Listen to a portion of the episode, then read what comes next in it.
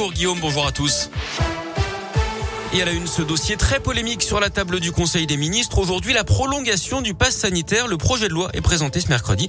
Il prévoit le recours possible de cette mesure jusqu'au 31 juillet 2022. À l'origine, elle devait prendre fin à la mi-novembre. Le texte durcit également les sanctions en cas de fraude au pass sanitaire jusqu'à 50 de prison et 75 000 euros d'amende. On rappelle également la fin de la gratuité des tests dits de confort dès ce vendredi. Les tests PCR qui coûteront environ 44 euros en laboratoire. Les antigéniques autour de 25 euros en pharmacie. Les prêtres doivent dénoncer les faits de pédocriminalité. C'est le rappel de Gérald Darmanin hier.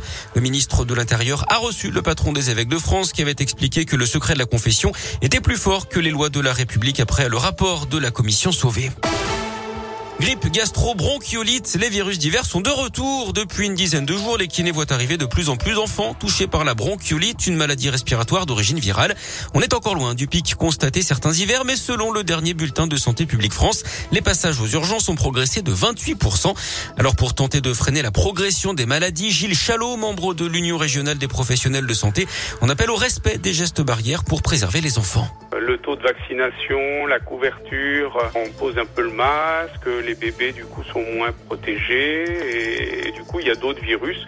Je vous fais remarquer que l'année dernière il y a quasiment pas eu de grippe, pas de gastro, mais tout ça faut pas se leurrer, ça va revenir. Hein. On a intégré dans notre vie courante le masque et quand on n'est pas bien, je pense que pour protéger ses proches, il faut pas hésiter à, le remettre. Hein. C'est tous les conseils aussi de ventilation de des maisons, de ne pas fumer vers un bébé, éviter aussi que le, le petit frère vienne embrasser, voilà, parce que les enfants sont porteurs de plein de germes et le petit n'y a pas toujours encore toutes ces barrières pour euh, se protéger. Et dans un avis rendu dimanche, le Conseil scientifique estime que l'épidémie de bronchiolite pourrait être de grande ampleur cette année.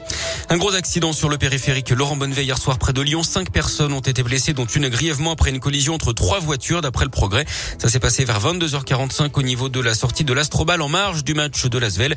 De gros moyens ont été déployés sur place. L'accident a provoqué des embouteillages importants dans le secteur. Une nouvelle battue organisée aujourd'hui pour tenter de retrouver René de Laval ce sexagénaire porté disparu à Vaugneray la semaine dernière. Les gendarmes invitent les chasseurs et les habitants à participer. On vous a mis sa photo et sa description sur l'appli Radioscoop et sur radioscoop.com. Et puis le carton de Squid Game, la série sud-coréenne enregistre le plus gros démarrage de l'histoire sur Netflix. Elle a été vue par 111 millions d'abonnés en un mois. Le sport, le basket et l'exploit de l'Asvel en Euroleague. Les Villeurbanais qui ont battu les Turcs de l'EFS Istanbul, champion d'Europe en titre 75 à 73 hier soir à l'Astrobal. Et puis en foot, les qualifications à l'Euro Espoir, victoire des Bleus 3-0 en Serbie avec un but du Lyonnais Ryan Cherki. Puis les qualifs au Mondial, on jouait hier dans le groupe des Bleus.